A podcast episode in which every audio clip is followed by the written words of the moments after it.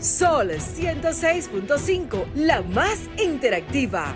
Una emisora RCC Miria. Sol 106.5 presenta Vida en Plenitud con Marix Sabotier y Willy Castillo. Vida en Plenitud, más que un programa, un estilo de vida. Buenos días, feliz domingo. Estamos en el mes de abril. Recordemos que estamos en un mes de, de, donde hay que sentarse, donde hay que reflexionar, porque a pesar de que ha pasado la Semana Santa, abril significa el mes de reflexión, el mes de tranquilidad, un domingo hermoso en donde las familias podemos disfrutar de este gran domingo que nos da el Dios Todopoderoso. Agradecer a Dios por este día, porque estamos en un domingo más en vida en plenitud. Y agradecer, por supuesto, a Sol 106.5 que nos ha dado la oportunidad de estar aquí. Willy, buenos días. Buenos días. ¿Qué tal, Marisa? Muy buenos días, amigos. Eh, un domingo más con ustedes, trayéndoles este su programa radial Vida en Plenitud. Como cada domingo aquí estamos, eh, vamos hoy a hablar un poco también, eh, aparte de los invitados que tenemos, ¿Qué pasó en Semana Santa, verdad? Porque hablamos aquí antes de la Semana Santa cuáles, cuáles eran las expectativas y sobre todo cuáles cosas habían cambiado, cuáles no. Recibimos muchísimas llamadas eh, agradeciendo a nuestro público que, que nos corrobora, ¿verdad? Y que nos que, no, que nos, nos sigue el coro, ¿verdad? Sigue exactamente. cuando hacemos esa pregunta, bueno, pues muchísimas llamadas eh, diciendo esas cosas que cambiaron, otras que no. Pero hoy ¿Qué pasó ya después de Semana Santa? ¿Solo quedó las deudas de algunas personas, Marita? Exacto, ya pasó el, dolor de pero como quiera y como sea, exactamente, ¿qué te queda? ¿Qué reflexión te queda? Ya sea económica, ya sea espiritual, ya sea de reflexión, ¿qué te queda? Ese arrepentimiento también de no debí gastar ese dinero. No debí gastar ese dinero. Ángel, buenos días. Debí quedarme tranquila. Ángel, buenos días, ¿cómo estás? Buenos días, Willy, gracias a Dios por este nuevo día más de vida. Marixa, buenos días. Eh, aquí, nueva vez, como decían ustedes, después de Semana Santa, ¿qué quedó? Eh, esa reflexión, esa satisfacción, eh, ¿qué se hizo? ¿Qué no se hizo? ¿Qué debí o qué no debí hacer? ¿Qué hiciste, Ángel? Yo, por lo general, como cada año me quedo sirviendo en la parroquia, ayudando al sacerdote, compartiendo en familia, reflexionando, porque también saco momento para estar más con la familia. Porque ya que pues, este día a día donde todos estamos ocupados en el trabajo, el estudio, los compromisos, pues se limita el tiempo. Entonces en ese día, uno, en esa semana uno saca un espacio y le dedica tiempo a la familia. Así es. Es una semana para reflexionar pero cada quien se va a reflexionar donde las posibilidades le permitan. Amigos, si usted no tiene la posibilidad de irse, irse, a reflexionar a la terrena, a Miami, a, quédese reflexionando en su casa. Claro, y, y él lo hace bien, porque desde su casa puede también. La capital se queda sola, Willy. Sí, realmente, sí. Y la gente que se queda aquí en la ciudad me dice, óyeme, se quedó sola. De mi parte yo reflexioné en mi hogar también, pero me tocó ir a conocer, como hemos, hemos hablado aquí en otros programas, de que hay que conocer, hacer turismo interno. Pues yo hice turismo interno, yo fui a la provincia de Montecristi, a quienes les recomiendo que está hermosísima, a visitar el morro de Montecristi, lo que no han ido yo no he ido. Ah, bueno, Willy, pues te toca hacer esa ruta. Porque verdaderamente nuestro país, antes de irnos a Miami, tenemos que conocer el país. Claro, sí, porque eso es otra cosa. Queremos, pensamos en conocer otros países, otras naciones, y muchas veces no conocemos ni siquiera el Marixa, y comiste chivo, porque dicen que el chivo de la línea es riquísimo. Sí, ahumado. Ay, Dios mío. claro. Hicimos una ruta, mira, muy, muy de verdad, muy, muy interesante.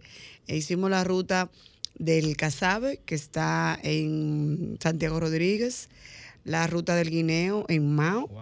Y la ruta de las abejas en Maimón, creo que se llama el lugar. Pero realmente es muy, muy interesante. Eh, vayan, señores, visiten, hagan turismo interno, conozcamos nuestro país. Hay que hacerlo. Así es.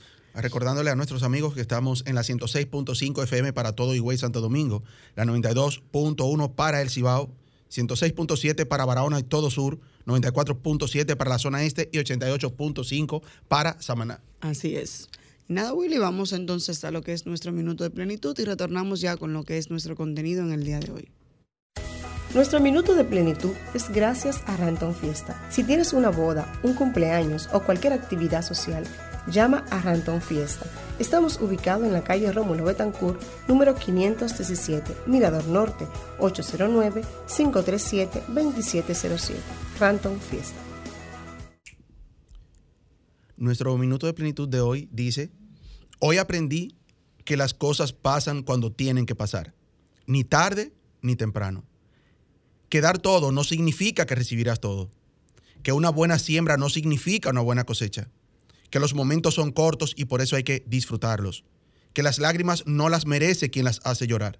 Que el amor no se puede forzar y llega cuando menos lo esperas.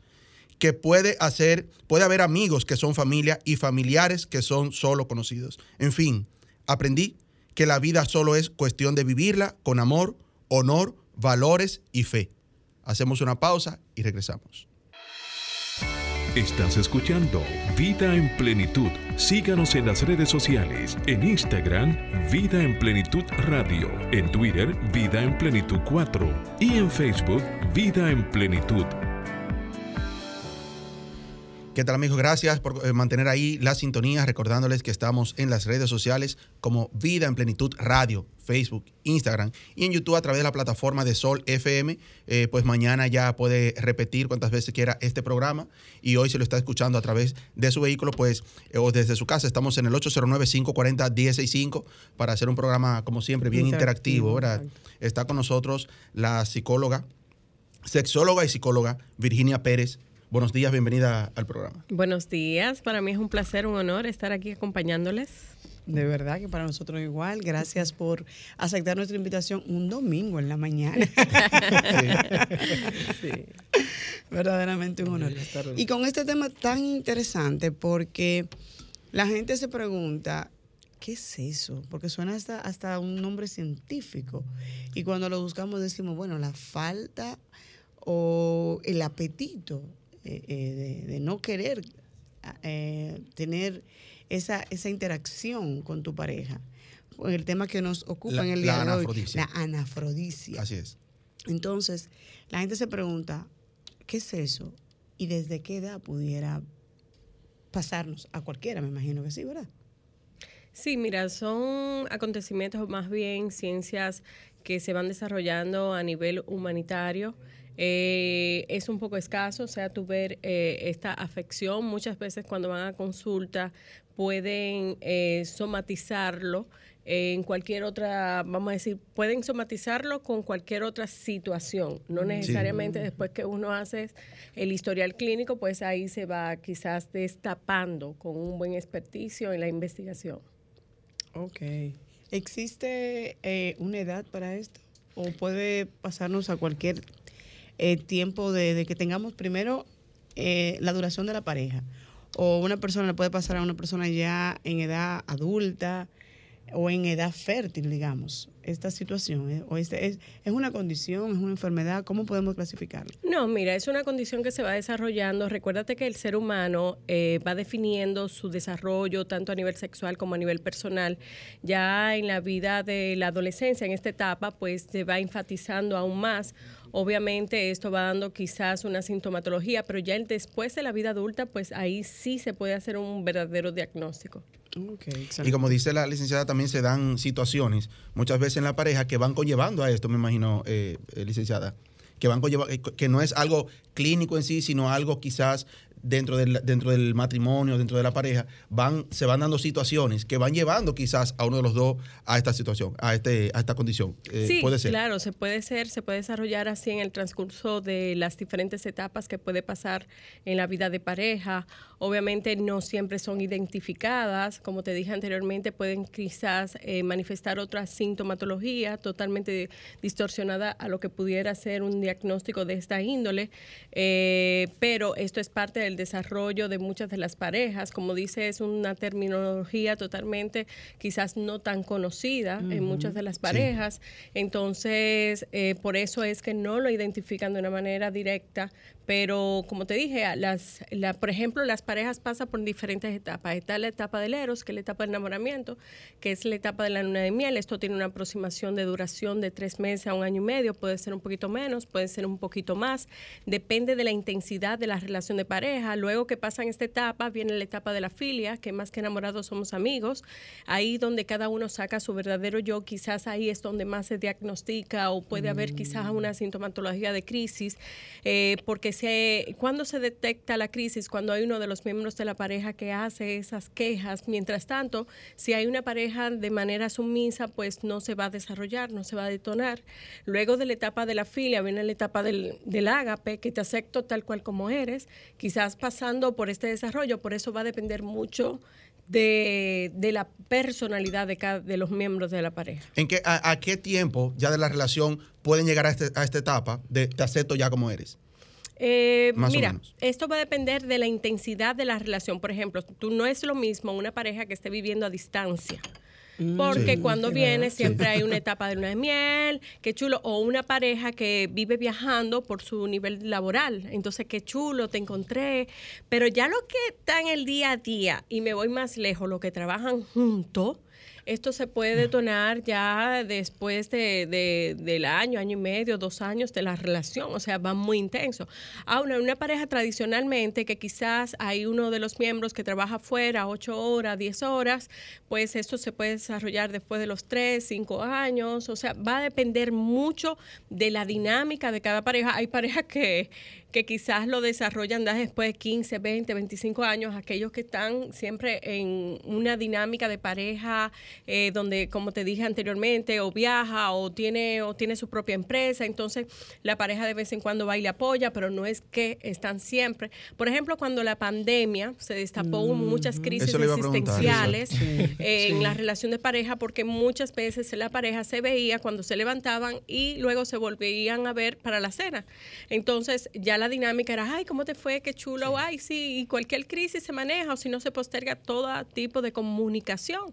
Entonces, ya cuando estas parejas se reencontraron, que no había una persona que te asista en el hogar, aquellos que lo asisten a nivel con los niños o en el área de la limpieza, hubo muchísimas crisis y Sí. muchísimos divorcios. Entonces ahí nunca pudo desarrollarse la etapa del ágape, que, que te acepto tal cual como era. Ahí lo que Yo no sabía que tú eras así. no, no, o yo supongo, yo pienso, yo creo, yo, o sea, porque si tú eres la mujer, tú eres la que tiene que estar pendiente de la comida y ya tú sabes, este hombre acostado en el sofá el día entero, viendo televisión, jugando con el celular o quizás leyendo y esta mujer quizás con los niños ah, atrás de ellos, ay, que espérate que la- la- ni bien ya ha terminado el desayuno hay que fregar y ya hay que hacer la comida y, hacer así comida. porque aquellas que se validaban con un apoyo asistencial en el hogar ya no lo no. tenían. Y, No viceversa, podía, hace referencia al hombre, pero también eh, viceversa. Mujeres que quizás no estaban acostumbradas a asumir el compromiso pero ahí de es que hogar. te digo, ahí es donde el hombre hace la crisis porque los primeros días fueron la etapa de luna de miel. Ay, qué chulo, estamos todos en familia. Claro, eh, Sí. eh, sin dejar a un lado la crisis a nivel mundial de la Sí, claro, pandemia. claro. Pero eh, lo que te digo es que al principio, qué chulo, qué chulo, estamos aquí Estamos juntos, juntos. qué bueno que estamos en salud. O sea, y después que pasaron las dos o tres primeras semanas que estas cosas no se veían arreglar, entonces ya ese hombre cuando estaba en el sofá, la mujer ya estaba cansada, entonces él decía, párate de ahí, ve a fregar tú, ve a cocinar, y ese hombre que quizás nunca eh, cocinaba, o ambos que no cocinaban, tú supiste que había una crisis Sí, existencial. Una Por eso hubo muchos divorcios porque no había una buena comunicación entre ellos. Porque no era lo mismo estar dos horas detrás de un niño resolviendo algo que pasar seis, ocho, como la El día que entero. en- No, que la, la el día clase entero. también, las clases entero. virtuales, conllevaron también que uno tenía que ser también maestro, porque había que sentarse con ellos a, a- eh, fue realmente un Claro, tema que... y las que personas que tuvieron también que trabajar vía, vía Zoom Así es. también. Sí. Doctora, la anafrosia o esa falta de deseo sexual es exclusivamente de la mujer o también le puede pasar a un hombre. Le puede pasar tanto al hombre como a la mujer. ¿A qué me refiero? Eh, muchas veces esta anafrosia podría ser primaria y secundaria. Primaria es que esa persona haya nacido así y es, no, o sea, no hay forma. O sea, ya no hay un deseo sexual, no hay nada, no hay una apetencia sexual. Sin embargo, puede ser a nivel secundaria que es situacional, por alguna crisis, vamos a decir, algún abuso, alguna violación, algún proceso de enfermedad hormonal. Entonces, esto se puede dar tanto primaria como, Como secundaria. secundaria. Vamos a Por eso tomar- es vamos a importante el llamadita. historial clínico. Eh, Vamos a tomar una llamadita. Ay, sí. Hola, buenos días. Estás en Vida en Plenitud. Hola. Oh. Bueno, Sí, buenos días. Bonito programa. eh. Muchas Gracias, gracias, por estar en sintonía. ¿Su nombre? ¿Dónde nos llama? No, que, que soy, yo, yo llamo de aquí de Riviera de Jaina, de donde, donde vivo. Pero quiero felicitar a esa joven, a ver los muchachos también, por, por lo bien vestido que está. Inspira a cualquier hombre a mantener el respeto, que no lo hay en este país. Como ella habla y como ella viste, así es que debe usarse no no la moda despampanante y peligrosa que está viviendo este, este, este país, este mundo. Entonces es. me inspiré a sacarle un poema. Muchas gracias por estar en sintonía. Gracias por su, por su llamada. Mantenga la sintonía. Mantenga la sintonía. Está viendo por su. Doctora, eh, bueno, licenciada. Una pregunta también que me surge es, luego de que cualquiera de las dos de las parejas, ya sea el hombre o la mujer, como usted ha dicho que pudiera pasar en cualquiera de los dos, reconoce que existe el problema, pudiese entonces, como debe ser, buscar ayuda. Pero, ¿qué pasa cuando yo entiendo que no es mi culpa, sino la culpa es tuya? Entonces, ¿cómo podemos ceder ese espacio de culpa, pero buscar la solución? Bueno, entonces ahí no hay una aceptación de que hay un problema y que yo tengo una situación, porque si yo me justifico o culpo de mi falta de deseo sexual o apetencia sexual, o también llamada como anorexia sexual, entonces no, eh, la, vamos a decir que la solución o la forma de resolver la situación es mucho más difícil. Ahora, si yo hago una aceptación de lo, mi sintomatología, de lo que está pasando, vamos a decir que es secundaria, que después que yo tengo un tiempo de relación sexual, pues voy mermando. Por eso hay que descartar toda sintom- sintomatología a nivel física. Si yo tengo una condición, algún medicamento que estoy viviendo que me coarta la libido, el deseo sexual. Entonces, si todo a nivel hormonal está bien, si yo no estoy pasando por un duelo, una etapa de crisis, porque si todo esto está bien, vamos a suponer que comienza a mermar el deseo sexual, también hay que ver cómo la dinámica de la pareja, porque todo lo que nosotros hacemos verticalmente se refleja horizontalmente, es decir, en el día a día, cómo tú me tratas, cómo yo me relaciono, qué yo espero de ti, qué, qué tú esperas de mí, si hay una buena dinámica y baja el deseo sexual, entonces ahí vamos a decir que descartamos todo a nivel clínico y que el día a día con mi pareja está dentro de la normativa, que no hay nada que pueda impactar. Entonces está eh, ahí lo que hay que evaluar a nivel e- existencial y emocional, qué está pasando anímicamente, o sea, qué, qué yo, qué transición de mi vida estoy pasando, porque también puede ser que está entrando dentro de una menopausia, tú sabes, todo eso puede Sí. quizás. Por eso el diagnóstico de eso Sí. tiene que ser muy exhaustivo. O sea, no podemos etiquetar de que tú vengas de repente y me dices, ay, mira, Virginia, tú sabes qué, yo tengo un par de meses que no quiero nada, me ha bajado el deseo. Yo, ay, no, pero tú tienes esto, tal. No, no, no, no, no. Eso es antiético. Tú tienes que hacer un experticio del historial clínico de ese ser humano. O pos- en las mujeres se nota menos. ¿Por qué? Porque culturalmente la mujer ha cedido a la sexualidad para complacer al hombre. Entonces, si yo no tengo una buena lubricación, o sea que una penetración va a ser bastante forzosa y dolorosa para la mujer y también para el hombre, porque hay una resequedad. Entonces, ¿qué hace? Yo busco un lubricante en la farmacia y listo, y resolví. Pero ¿y el hombre cuando la tiene, que no puede tener una erección? ¿Cómo hace una buena relación sexual? Y más o menos, ese hombre se dedica a tener un buen preámbulo para que esa mujer pueda tener un placer sexual satisfactorio, pero si como quiera él no puede lograr la erección, ¿qué pasa? Entonces ahí sí hay una crisis existencial con una demanda de la pareja. Así es, estamos conversando con la psicóloga y sexóloga Virginia Pérez eh, sobre un, un- un término poco conocido, digamos, ¿verdad? Y que me imagino que puede ah, llegar al punto de, divorcios en ocasiones donde no sabe que tiene esa condición y que entiende que el problema soy yo, el problema es que, que esa persona no quiere estar conmigo o yo con esa persona. Estamos en el 809-540-1065 para que eh, si quieren hacer sus preguntas. Se, se da ese caso, licenciada, de que se, se puede llegar a un punto hasta de divorcio en una pareja Por supuesto. porque no saben que existe esa Mira, esa para que una relación de pareja sea significativa, debe de haber un 50% de comprensión y un 50% de relación sexual. Si nada más tenemos el 50% de comprensión, obviamente somos dos muy buenos amigos viviendo bajo un mismo techo. Por eso, si nada más está el 50% de relación sexual y no hay comprensión, pues eso por, con el tiempo va a mermar hasta desaparecer.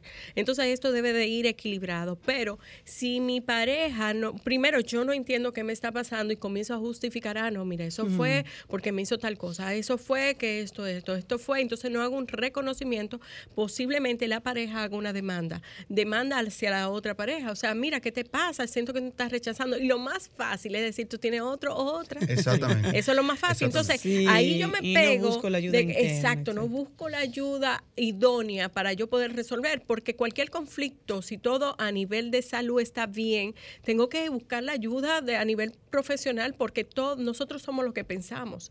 Y si yo entiendo que mi pareja me está engañando y que no quiere tener relaciones sexuales, porque las mujeres se fijan mucho a nivel físico, ay, que estoy, eso fue que estoy gordita, que los chichos, que las estrías, Sí. que mira que ya los senos los tengo flácidos, eso es, eso es que se buscó otra, y y el hombre callado, porque mayormente no se le da el permiso de conversar, de hablar, de decir su, hablar de sus emociones. Virginia, Sí. eh, partiendo de la pregunta que hace Willy del divorcio, yo tengo una inquietud o otra pregunta.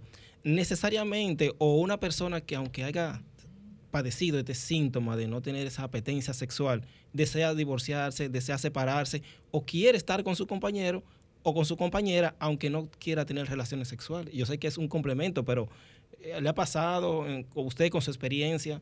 Eh, de, de, los, de las personas que van a la consulta, le dicen, no, yo quiero estar en mi hogar, yo quiero a mi pareja, pero no, no, no tengo deseos sexuales. Sí, mira, eso también pasa, un porcentaje menor, pero pasa. Lo que sucede es que hay uno de los miembros de la pareja que mayormente no quiere. O sea, yo quiero estar con mi pareja, yo la quiero, pero también tengo que tener contacto sexual porque la deseo. Eh, siempre hay uno de los miembros de la pareja que tiene mayor apetito sexual, pero ya cuando está dentro de esta condición, obviamente eh, eh, existe una crisis existencial. ¿Qué hace el que lo padece? Que trata de hacer todo lo humanamente posible para complacer a su pareja, y, pero va eh, agotándose. Es decir, Recuerden que en la relación sexual hay una gratificación al final, que es el orgasmo, que es el máximo placer que puede contener una persona a nivel sexual.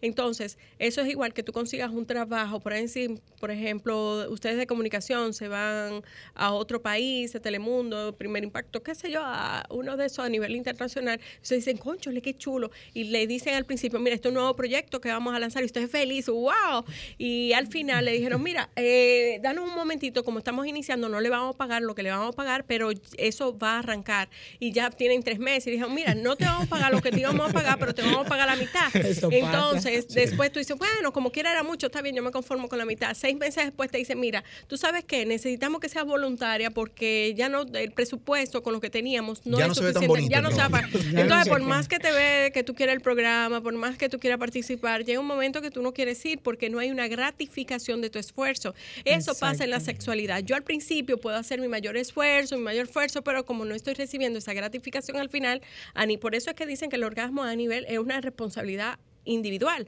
Cuando ya al final yo no lo logro, yo estoy cansada, yo lo voy a evitar. Hasta tal punto que lo voy a desechar. Y por eso eh, muchas veces las mujeres toleran más, porque recuérdate que si el hombre tiene ciertas debilidades sexuales a nivel cultural, tiene esa responsabilidad de satisfacer a la mujer. Exacto, esa Entonces, presión. esa presión, entonces cuando el hombre no puede cumplir, daña su virilidad, que ese hombre puede caer fácilmente en una depresión.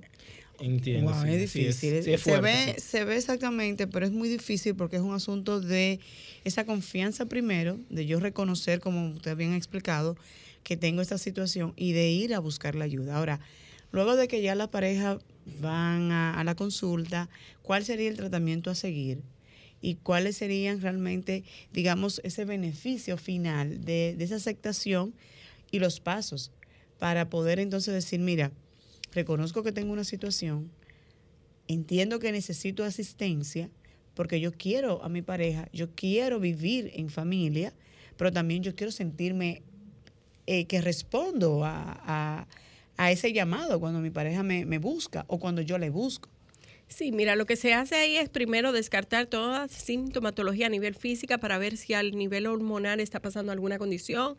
Eh, luego que todo está bien, entonces esa persona acude a donde un sexólogo o sexóloga para poder hacer un historial clínico. Se hace un historial clínico, eh, luego se ve la raíz de la situación, desde cuándo, cómo, dónde, o sea, en qué momento se pudo haber detonado o más bien dándose cuenta de cuándo comenzaron los síntomas, si es siempre, si es, porque tengo, tengo pacientes que desde siempre, pero ellos decían, ay, pero ¿por qué la gente le, le coge tanto amor a la sexualidad? Pero yo no entiendo, ¿y cómo es? Porque ya yo he tenido, pero no, no me agrada, entonces yo amo demasiado a mi pareja, yo la adoro, pero Bueno, No, y hay hasta hombres que han tenido erecciones, claro, pero no llegan al orgasmo porque se comienzan a debilitar. Eh, se entusiasman porque están enamorados, pero ya este, este enamoramiento va mermando. Entonces, ¿qué se hace? Se investiga y luego se hace un procedimiento. Vamos a suponer que fue secundario, que esa persona fue por alguna situación de duelo, de estrés, de angustia, de ansiedad, de lo que sea, y vamos a comenzar a descodificarlo.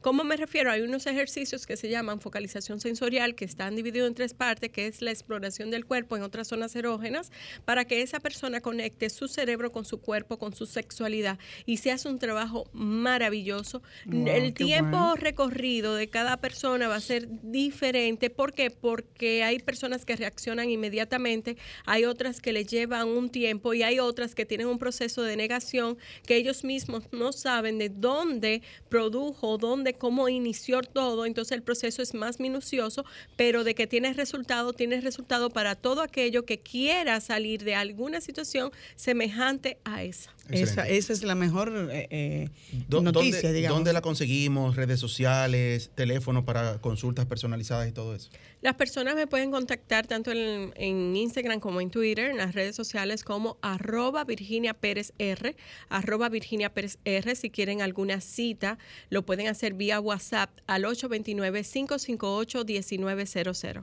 Y bastante temas interesantes que tiene la doctora Virginia en sus redes, porque lo vi, temas que Sí, uno se sonroja, pero son bastante doctora, interesantes. Ahorita corregiste. Ah, ok, es- doctora, excelente. Así es. Eh, verdaderamente que ha sido una entrevista muy fluida.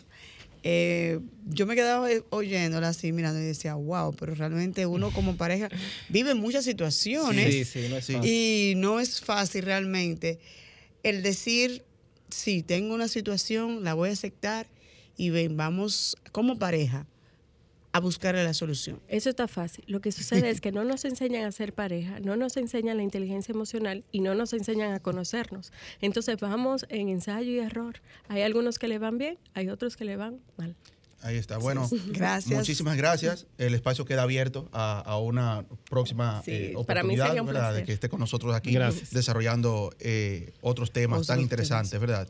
Eh, bueno, pues ahí está. Vamos a hacer una pausa y cuando regresemos, con nosotros también. Sí, tenemos a Eurin Pérez, un abogado ambientalista que nos va a hablar sobre el medio ambiente y el clima y todas esas cosas que tanto han variado ahora en estos días. La sequía y todo La eso. ¿verdad? sequía, que Así yo de es. repente, caramba. Sí, vamos a hacer una pausa y retornamos. Estás escuchando Vida en Plenitud. Síganos en las redes sociales, en Instagram, Vida en Plenitud Radio, en Twitter, Vida en Plenitud 4 y en Facebook, Vida en Plenitud. Amigos, gracias. Estamos ya de retorno aquí en su espacio radial Vida en Plenitud. Recordándole que estamos en las redes sociales Vida en Plenitud Radio para que nos sigan a través de Instagram, Facebook y en la plataforma de Sol, de Sol FM en YouTube. Está nuestro programa ahí completito, este y todos los programas anteriores. Estamos con nuestro próximo invitado, con nosotros Euren Cuevas, quien es abogado ambientalista, director del Instituto de Abogados para la Protección del Medio Ambiente, INSAPROMA. Buenos bu- días. Buen día, buen día. ¿Cómo están ustedes? Gracias por invitarme a este programa. Decía yo que para vivir una vida en plenitud, como se llama el programa, se requiere de un medio ambiente sano Así y es. ecológicamente equilibrado, porque hay una diferencia entre eh, lo que es eh, calidad de vida y nivel de vida. La calidad de vida requiere de que el aire no esté contaminado, de que el agua no esté contaminada. Y el nivel de vida es que tú tienes un carro, tú tienes una casa, tú tienes esto, pero es posible que no tenga Calidad eh, esa vida. calidad de vida porque eh, no tenga un medio ambiente sano. Así, Así es. Así es. ¿Y qué ha pasado con el medio ambiente? Miren, hay una situación a nivel global muy difícil. Desde, desde que estamos en el colegio, yo recuerdo cuando yo era más joven, como diría María Cristina, ¿verdad? Sí. Se hablaba, se hablaba mucho de eso, de que el cambio climático, de esas situaciones que se van a ver a futuro, pero que realmente hoy a medida que van avanzando el tiempo uno se da cuenta y dice, wow, pero yo recuerdo que yo lo escuché desde el colegio, desde la primaria, que iban a haber este tipo de situaciones. Pero realmente nosotros como, como país, como Estado, como nación, ¿qué hemos hecho? Bueno, eh, yo creo que hay que irse desde el contexto global primero. El, el secretario general de las Naciones Unidas, Antonio Guterres, califica que uno de los problemas fundamentales de la vida en el planeta ahora mismo es el cambio climático. Y se ha tratado de, de que se reduzcan las causas que producen el calentamiento global o el cambio climático, que son seis gases de efecto invernadero. Entre ellos está eh, los, los gases que, que emiten los, los autos, las empresas. Y eso, para eso se han realizado una serie de, de convenios. Por ejemplo, en el 1992, en Río de Janeiro, se, se reunieron más de 150 países para ponerse de acuerdo en ese convenio para reducir los gases de efecto invernadero. ¿Qué pasó? Que transcurrieron más de 20 años y, y no ocurrió eso, se incrementaron. Pero en el 2015 eh, hubo otra convención en, en Francia para hacer un esfuerzo mayor, porque aquella vez solo el compromiso eh, de reducir los gases de efecto invernadero era para los países desarrollados. Pero se dieron cuenta que dentro de esos países desarrollados no estaba China, por ejemplo. No estaba China. ¿Qué pasó? Que China comenzó a emitir dióxido de carbono y todos los gases posibles. en venganza. No en venganza, No, al no sino dentro de, de- de- del desarrollo, del- porque ellos querían incrementar Mm, o sea, su como no economía. se tomó en cuenta, ella no tomó las medidas. Exactamente, porque ellos no tenían el sí. compromiso de reducir. De reducir. Porque Sí. solo los países del G7, por, ej- por ejemplo, Exacto, tenían ese compromiso. Pero en Francia, en el 2015, todos tenían ese compromiso, incluyendo la República Dominicana, que es una víctima. La República Dominicana estaba en tercer lugar de, de los países vulnerables al cambio climático y luego entonces que ocurrió el fenómeno eh, de María en Puerto Rico, que arrasó con Que Puerto arrasó. Rico. Sí. Puerto Rico quedó en el número uno. Pero que Correcto. tenemos el número tres ahora, que es Haití, y estamos entre medio del número uno. Entonces, exactamente, ¿cómo clasificar? ¿Cómo quedamos nosotros? Porque estamos en el medio. Supuestamente ta- estamos en el 11 ahora, porque hay unas isli- islitas que estaban eh, por encima, pero que la arrasó también un fenómeno y quedaron entre el 3, 5, 6. Ok, y nosotros llegamos al 11. Se va clasificando según cómo se pueda resistir a Exactamente. la- al fenómeno Climático que pueda suceder en, en, en X tiempo. Exactamente. Entonces, ¿cuál es la situación?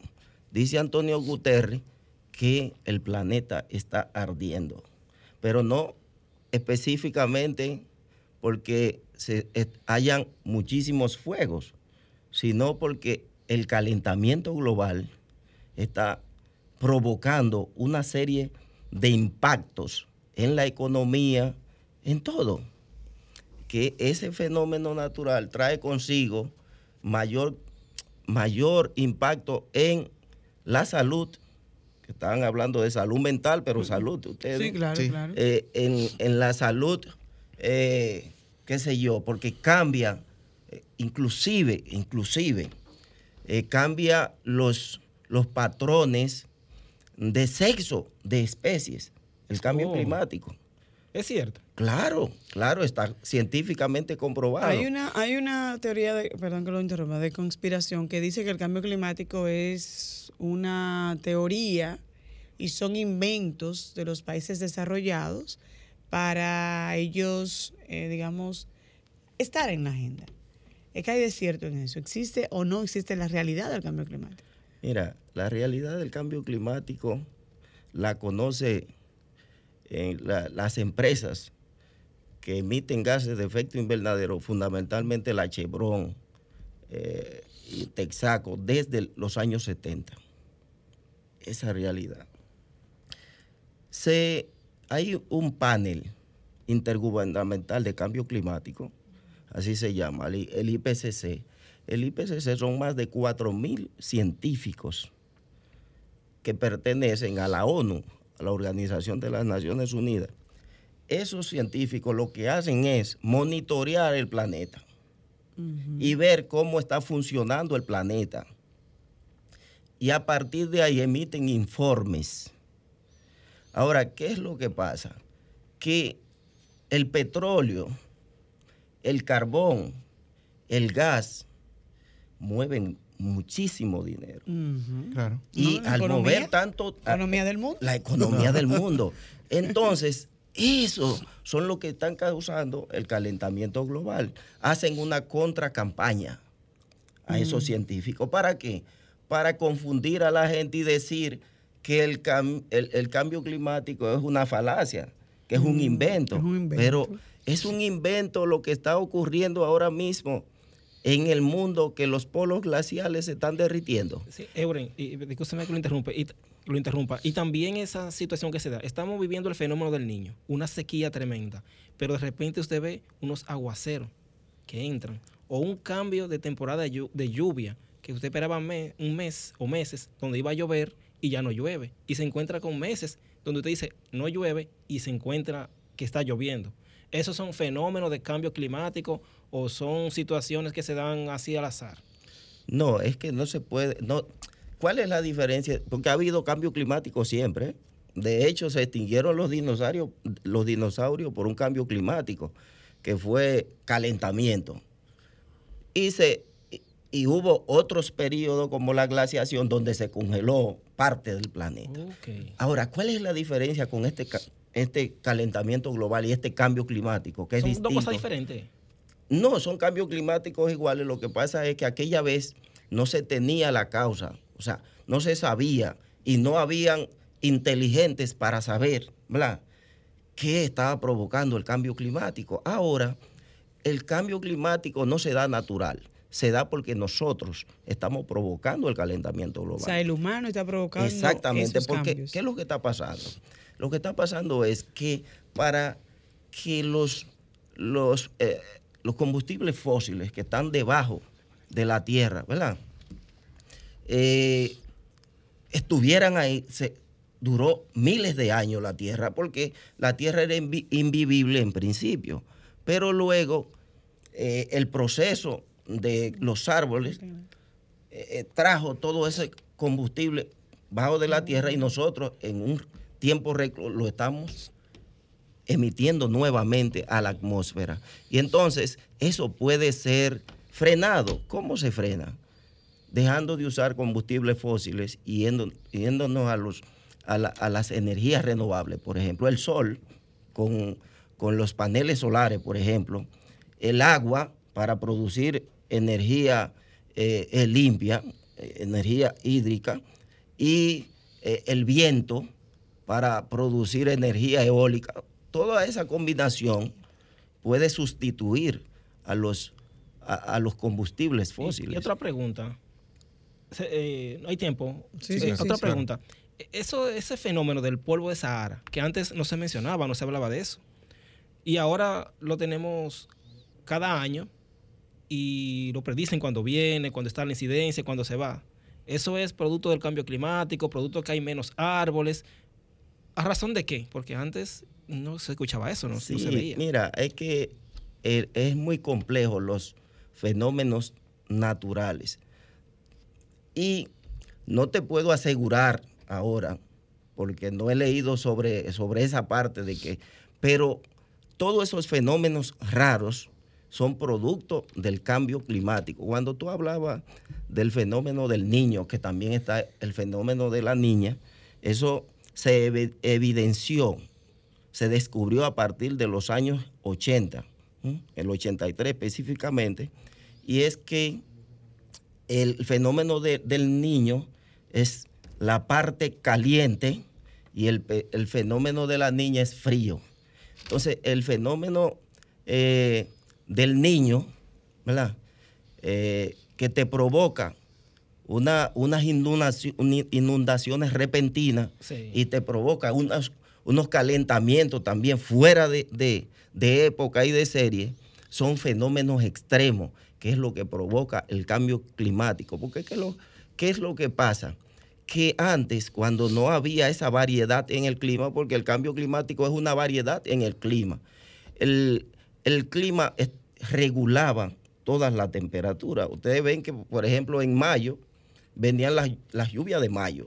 Todo el mundo la esperaba. Sí. Y la gente cultivaba en función de, ¿verdad? Exacto, sí. Y por eso esperaba, eh, yo voy a, a plantar a partir de mayo porque va a caer agua, porque eh, donde no se irriga eh, de manera natural, pues entonces hay que esperar las lluvias. Ya usted no puede hacer eso. Correcto. Ah. Va- vamos a hacer una pausa, Euren. Estamos conversando con Eures Cueva, Ajá. quien es ambientalista, sobre estos cambios climáticos, ¿verdad? Inundaciones, sequía. Eh, hemos estado ahora con el tema de la sequía. Así es. Vamos a hablar un poco sobre eso. Vamos a hacer una pausa y, y retornamos. Escuchas Vida en Plenitud con Marix Sabotier y Willy Castillo. Retornamos, amigos. De, decía antes de la pausa, estamos conversando con Euren Cuevas, ambientalista, ¿verdad? Abogado, Así es. eh, sobre lo que, son las lo que han sido, lo que son las inundaciones, estos cambios climáticos. Aquí, ahora hablamos, hemos tenido el tema de, de la sequía, ¿verdad?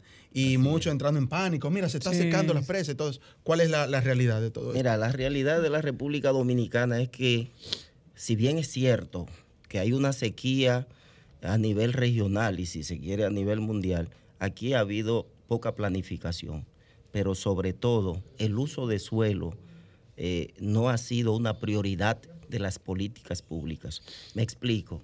Las montañas nuestras, y específicamente donde nacen nuestros principales ríos, se están depredando. ¿Y cuál es, cuál es la función del árbol, de la montaña? Es almacenamiento de agua. No son las presas que almacenan agua en sí. El- Ah, lo, pues que, lo bueno que lo- saberlo. lo Sí, que sí.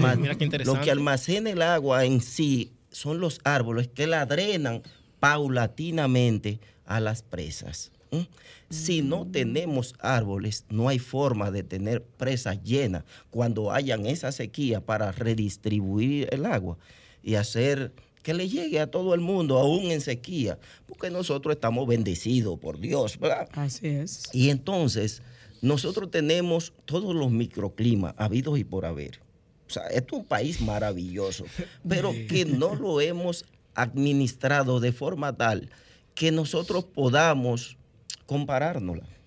¿Me entiendes? Sí. Entonces, yo creo que la sequía, sí, hay periodos de, se- de sequía extremo. Por ejemplo, eh, hay un informe que dice que hace 20 años no se daba una sequía.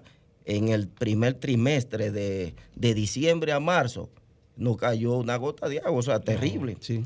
Entonces, pero eso puede ser combatido con que tengamos almacenamiento de agua, primero con los almacenamientos naturales, que son las montañas no depredadas, y segundo, las presas. Eh, Pero ¿por qué ustedes, como abogados ambientalistas, no fiscalizan esas construcciones que hacen? Que lo primero que hacen es que pelan todo, se llevan todos los árboles, no dejan nada, Y la arena de ni los la arena. Y luego cuando hacen la construcción, usted no ve ni una, una matita de nada. ¿A qué se debe? ¿Por qué, por qué los arquitectos, claro, son importantes las obras arquitectónicas, infraestructuras, pero señores, se llevan todo, Marixa, Willy, Ebren, Sí. se llevan todo. Sí, no, pelado mira, eso. Qué bueno que tú traes a colación ese tema eh, de los ríos.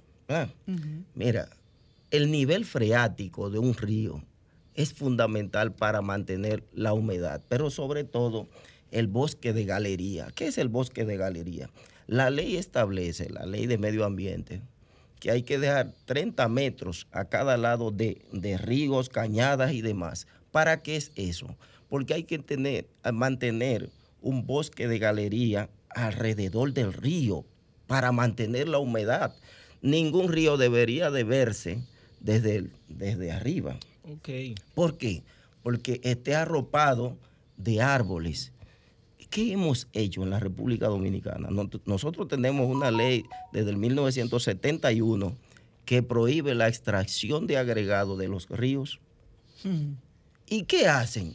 Se meten en el río, rompen el nivel freático, pero tú no es verdad que ningún río acá se respetan los 30 metros que dice la ley. No, no, no. No. no, No se respetan. Entonces, tú decías, ustedes como abogados ¿qué- qué- por qué no supervisan?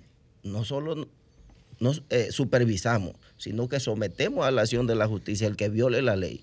Porque tenemos una de las mejores leyes, la ley 6400 sobre medio ambiente y recursos naturales. Si un funcionario público, no tiene que ser de medio ambiente, cualquier funcionario público que se haga el loco para que se entienda mejor, que se haga el loco con una con un impacto que le estén creando al medio ambiente, un daño, ¿verdad? Un daño, exacto. pues esa persona, ese funcionario público, un síndico cualquiera, recibe la misma pena que el que está causando el daño. Aquí en esta materia de medio ambiente no hay complicidad, porque ustedes saben que la complicidad es una pena inferior a la que lleva El el, que cometió, exacto, el autor del hecho. En este caso, lleva la misma pena porque es coautoría y no ha hecho nada, pero dejó que haga y lo sabía y tenía la responsabilidad de pararlo o denunciar a las autoridades competentes para que no lo hagan. Entonces nos falta mucha publicidad en torno a eso, que la gente conozca eh, esa gran importancia que tiene la ley y de que protejamos nuestra, nuestro país y de conocer realmente de que es es necesario la protección del medio ambiente. Eh, nos queda entonces dónde lo podemos localizar para que las personas se interesen realmente en este tema. Es fundamental que lo aprendamos, lo desarrollemos, pero sobre todo lo pongamos en práctica. Claro. ¿Dónde lo localizamos? Eh, primero que quiero puntualizar que falta publicidad, sí, política de Estado en publicidad, Estado. eh, falta educación, pero sobre todo aplicar la ley, que las, que las autoridades aplican la ley. Bueno, me es. pueden localizar al 809-685-7077, 6- 685-7077 y mi celular 809-875-8068 en INSAPROMA, el Instituto de Abogados para la Protección del Medio Ambiente. Excelente. Excelente. Bueno, hemos llegado al fin de nuestro espacio. Nos vemos Dios mediante el próximo domingo. Gracias a ustedes por la sintonía.